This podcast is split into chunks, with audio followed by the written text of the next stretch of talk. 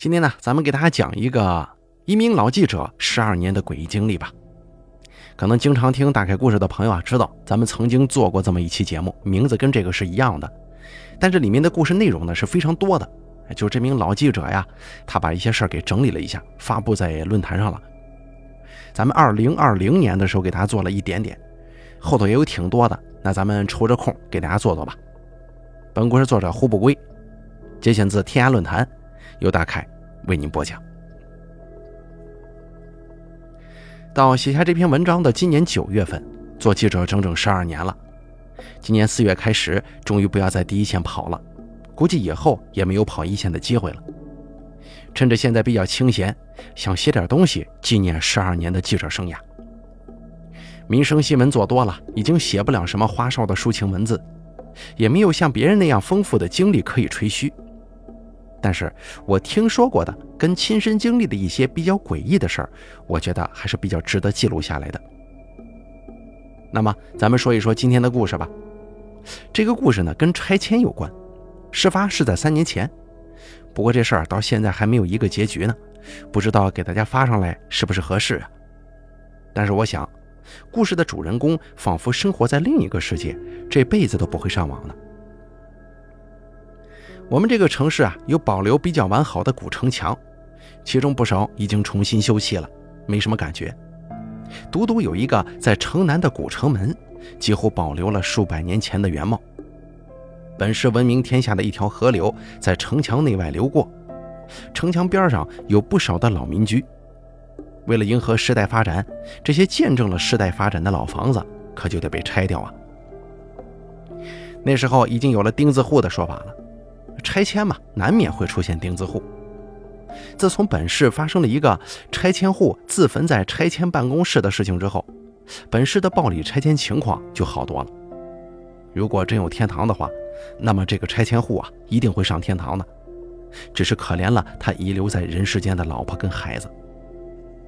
那既然不能暴力拆迁，咱们就谈判呗。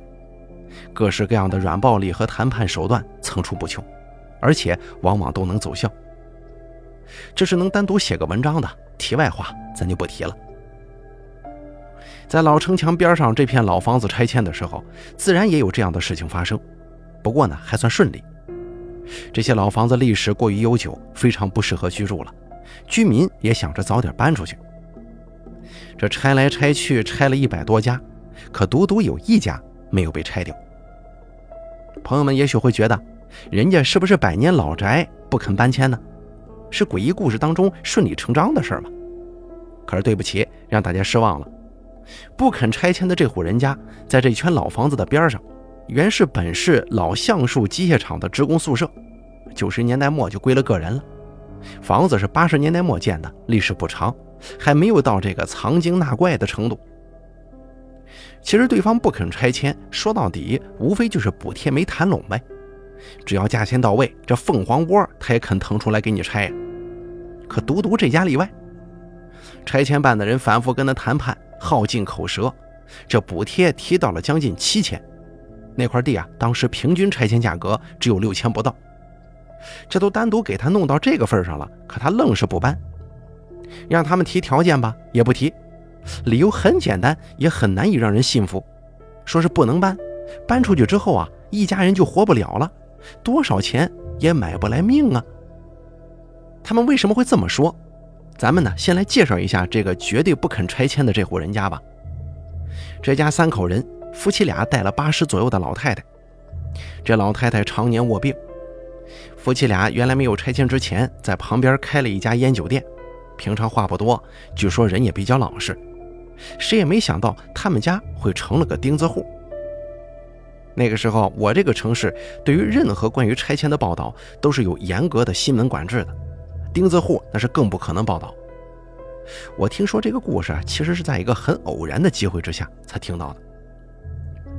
本市有一个非常著名的庙，供奉着大成至圣先师，庙前面有两排铁皮棚子，小商贩在那边专卖这个盗版图书啥的，还有假玉花石，都在那儿好多年了。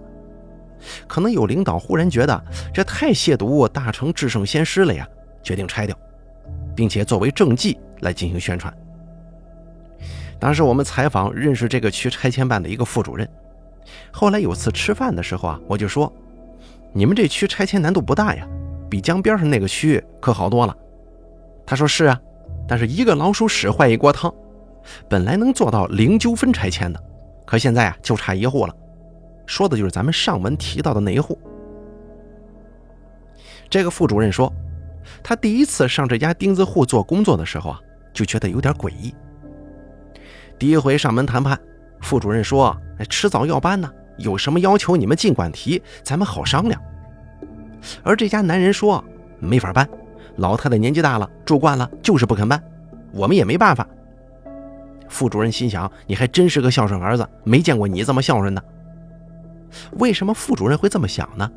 因为他一进门就发现了这家的诡异。这户家庭不大，大概七十平方米左右，两室一厅，两室朝南，厨房、卫生间朝北，客厅夹中间。这家所有的灶具、厨房设施都放在客厅一进门的右手边。抽排油烟机一根管子从卫生间通出去，等于客厅是一个客厅、餐厅、厨房的混合体。两个房间，大的夫妻俩住，小的堆了一点东西。不到十平米的厨房，搁了一张床给男人的老妈妈住，并且这床啊还挨着厨房的窗户呢。副主任跟男人谈判的时候，老妈妈半依在床上朝窗外看，副主任一直没能看清楚她的脸。谈判当然是没有什么结果了，但男人的借口却让副主任觉得很是恼火。让老妈住厨房的儿子，居然还敢说老妈不让搬，那就不搬。这明显是想借老人敲诈拆迁款嘛！回来跟手底下的人一说，有人就说不对呀。听邻居说，这个男人在这一带那孝顺是出了名的，哎，女人也很孝顺。两个人一人看店，一人在家照顾老太太，晚上也是一人住店，一人住家里头。你别看人家是夫妻俩，一年估计也见不了几回面。据说为了照顾老太太，俩人连小孩都没要呢。副主任说：“得了。”这林子大了，什么样的老太太都有啊，还有那种不住卧室就喜欢住厨房的老太太吗？这老人家不愿意搬家太常见了，做通老人的工作不就行了吗？多上几次门就得了。于是呢，让工作人员买了东西去看这老太太。结果男人这东西是绝对不肯收，也没有任何条件，就一句话，那是万万不会搬的。而老太太是从头到尾也没正眼看过工作人员。一直在这个凭栏远眺啊。副主任说：“真他妈邪门啊！”于是就找以前这边居委会的主任了解情况。这个大妈主任呢说：“这家人是特殊了点但都是好人。这样吧，这家老太太以前能出门的时候啊，跟我还比较熟，要不我去帮你们做做工作吧？”于是两个主任上门做工作。你看这下子不给足了面子了吗？这次拆迁办主任总算是能看到老太太真面目了。男人说：“妈，张主任来看你了。”老太太转过头来说：“哦，来了，在这儿吃饭吧。”居委会张主任跟老太太男人女人一顿闲聊啊，然后转入正题就说：“这位啊是拆迁办的刘主任，你看别人家都搬了，你们住这儿也不安全呢，有什么要求咱们跟政府好商量啊。”老太太似乎没听明白，就说：“啊。”搬什么呀？张主任就说：“怎么还搬什么呢？不是拆迁了吗？给你换大房子，你老人家住着也舒服啊。”这个时候，老太太看了看他儿子，像是要哭，就问他儿子：“儿啊，真的假的？”张主任接过话头说：“这还能假呀？”老太太一听，这老泪就流下来了，拉着张主任的手说：“张主任呐。”你行行好吧，我们家不能搬呐！要是搬了，我们一家五口都活不了了。拆迁办的哥们一听，傻眼了：什么一家五口啊？这户口本上登记的是三口，邻居们也都说是三口人，从哪冒出五口来的？仔细一想，这鸡皮疙瘩就起来了。接下来就是男人跟他妈妈一起哭啊，女人躲去了里屋。张主任不知道说什么好啊。拆迁办的哥们坐不住了，示意先走，两个人就告辞出了门。拆迁办的人说：“哎呀，这老太太是个疯子呀！”可居委会的人说：“一点都不疯，并且人家这老太太还是个挺有文化的人呢。你说她是很有文化的人，那她这一家五口人怎么回事啊？居委会说：“我也不知道啊，反正这家人挺怪的，我就问问我们老主任，他有可能知道。”下面呢，就是我们居委会的张主任了解到的情况。鉴于我对居委会的了解，这些呢多多少少有点夸张，但应该八九不离十了。是怎么回事呢？老太太的丈夫的爸爸就是公公，解放之前是犯私盐的，哎，家里挺有钱。不过儿子不能也犯私盐呢，让儿子就读书上进。可是儿子读书也没读出多大出息来，但文化是有的。解放之后，在一个厂里搞文宣工作，跟老太太结婚之后就生了一个儿子。估计以前犯私盐的时候，在家埋了不少金条，没有上交给国家吧。反正人家这一家子小日子过得特别滋润。可是儿子出生之后没多久，哎，社会就有些动荡来了。也许是有人出于嫉妒吧，老太太公公犯私盐的这个老底子被人揭发出来了。不过这公公死了呀。怎么办呢？那就父债子还吧。刚好这个子还算是个知识分子，那弄起来就更来劲儿了。这男人娇生惯养的长大呀，熬不住，索性一绳子就吊死在自己家门口大树的树杈上了。你看，这下子这个家就算完了。还好的是，当年老太太韧劲十足，硬撑着把孩子拉扯大。后来没过多久，老太太的娘家兄弟。张罗着给老太太再找个男人，老太太那会儿半老徐娘啊，就说：“开什么玩笑啊，他快回来了。”他兄弟一听，啊，你你说谁快回来了？老太太说：“你姐夫呀。”他是当弟弟的，一听，姐啊，你别开玩笑了，你怎么回事？反正劝了他好几次，老太太始终就是这个说法，泼水不进，大家也都不提了。可谁知道有一天。他儿子看到老太太在院子里的树底下跟人说话。要知道，儿子那会儿都已经在工厂里工作了，老大不小了。儿子就问呢：“妈，你干啥呢？”老太太不理他，继续对着树说话，说：“你看看你儿子都长这么大了。”儿子一听，这母亲这是魔怔了呀！妈，你干什么呢？你可别吓唬我呀！不过老太太也不理他，儿子吓坏了，跑了。后来老太太回了家，对儿子说：“儿啊，你爸爸回来了，以后就不走了。你们看不见他，但是我能看见。”这一句话把儿子吓得到朋友家住了一夜。但这儿子，也就是现在的丁字户男主人，漫长的噩梦才刚刚开始呢。听到这儿，可能有朋友就要问了：上文当中老太太不是说一家五口人吗？就算他那老头子还活着，不也就四口啊？别着急呀，我继续往下说。老太太的事儿很快在周围就传开了。那个时候，丁字户的男主人二十岁，根本料理不了事儿，娘家人也没见过世面。见到老太太这个样子，第一反应就是请和尚、道士、神汉、巫婆等等的来驱邪。那居委会知道了，当然不肯呢。封建迷信，这还能得了啊？于是老居委会主任出马，发现这老太太其实人挺正常的。就是每天呢，都得跟那个树说一会儿话，也不避人，也不喃喃自语，大家都能听得很清楚。老居委会主任有丰富的政治斗争经验呢，心想：这老姐姐是不是想用这样的方式表达对丈夫屈死的不满呢？难道是想要政府啊，呃，给给点补偿吗？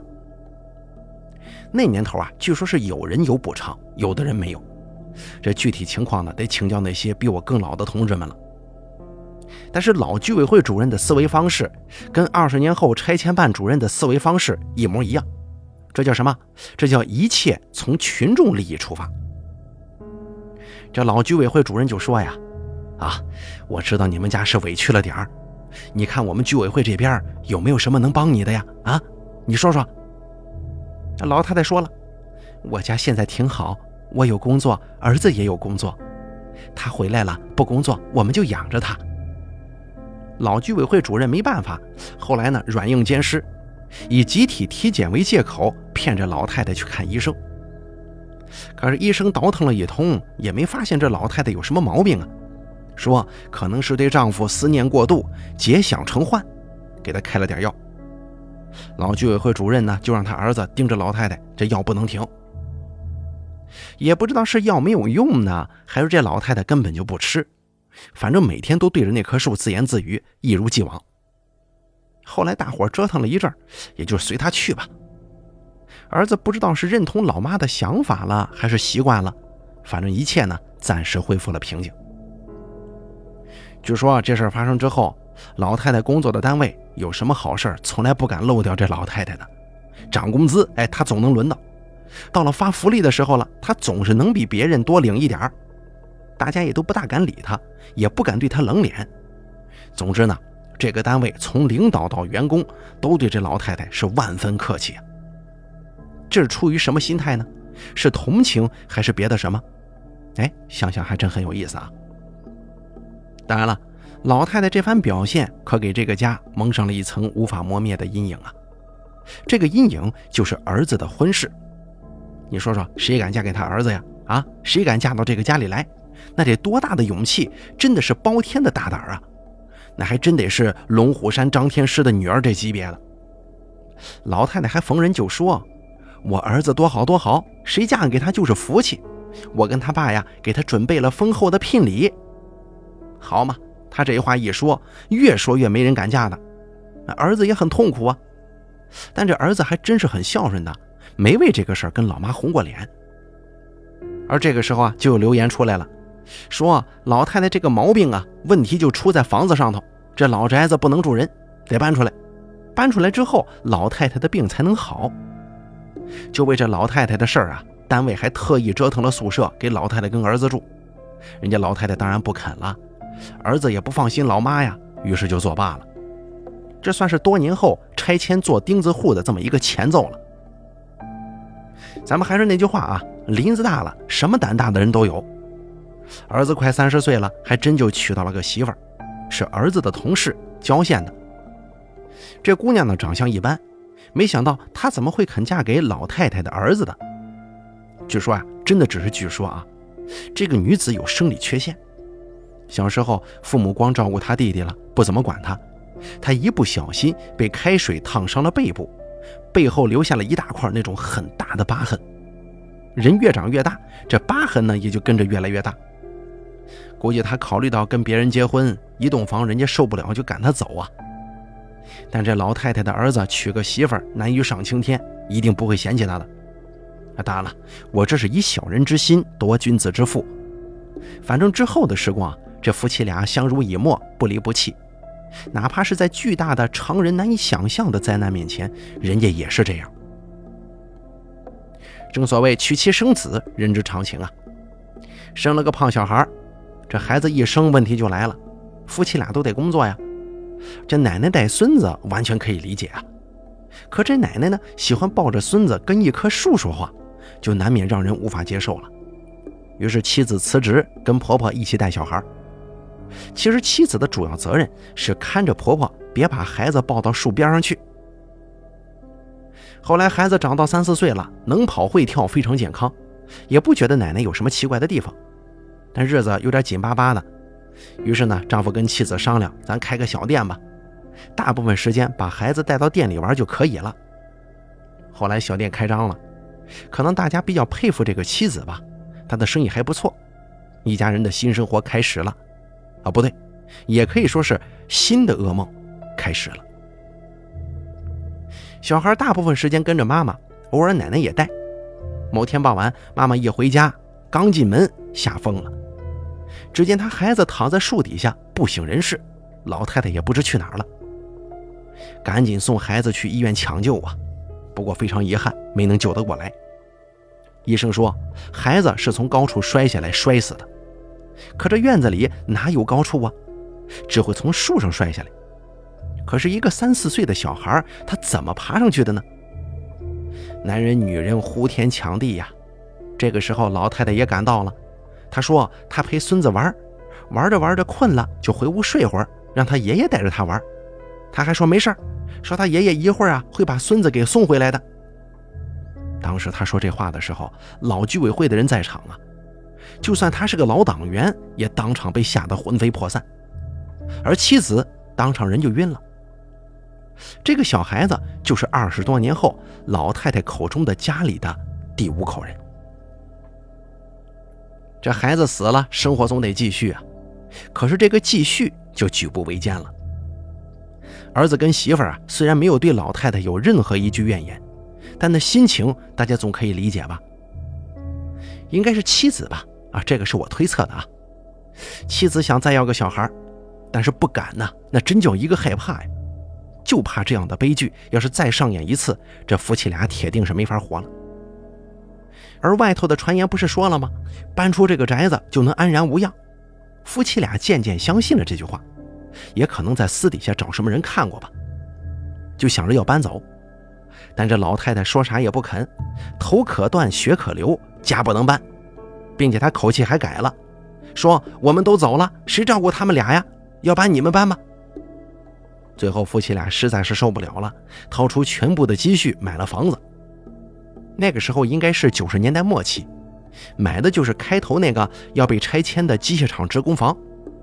为了照顾母亲，这个房子离家很近，而且买在五楼，站在厨房的窗口就能看到自己的老宅，还有那棵树。啊，这下子生活又平静了。虽然这夫妻俩内心一定潜藏着常人无法理解的痛苦。不知道为什么，他们搬出来以后也就没有再生了。到底是不想，还是不能，还是害怕，我就不得而知了。直到二零零零年以后的某一天，老太太病了，可能是中风吧，反正行动不方便。这回就由不得她反对了，夫妻俩把她接到了新房子里住。老太太算是没法活了呀，天天的哭，好几回家里没人，都偷偷的爬起来，可是这一爬。又会摔伤，没办法呀，儿子也先退下了，跟媳妇儿轮流照看老妈，靠这个小店维持生活。不过他这小店生意还不错啊，在生活上没有太大的困难，夫妻二人就这么过着一天见一次面、咫尺天涯的生活。后来安抚老太太的办法呢，就是把厨房改成老太太的卧室，垫高了床脚。让老太太一起身就能看到楼下不远处的老宅子跟那棵树。我想啊，老太太凭栏眺望的时候，一定是常常带着某种微笑的。林则徐大人说：“无欲则刚。”这家钉子户还真的就谁也没办法了，并且他们家呀还有这么诡异的传说包围着，拆迁办的人就不大愿意上门了。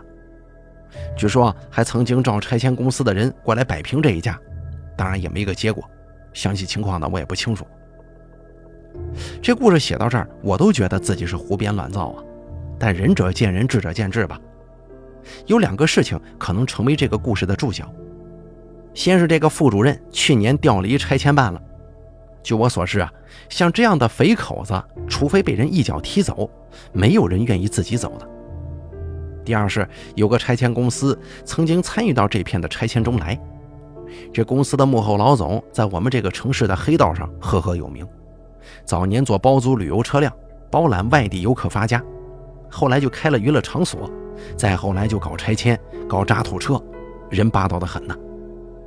可是拆这一片的时候啊，得罪了一个大领导嫡系的开发公司，被公安机关抓捕了。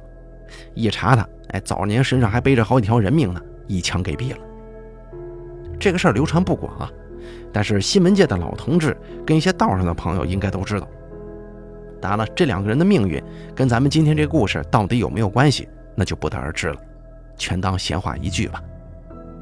好了，咱们这一期的这个一名老记者十二年的诡异经历，其中一篇文章呢，就给大家分享到这儿了。感谢您的收听，咱们下期节目不见不散。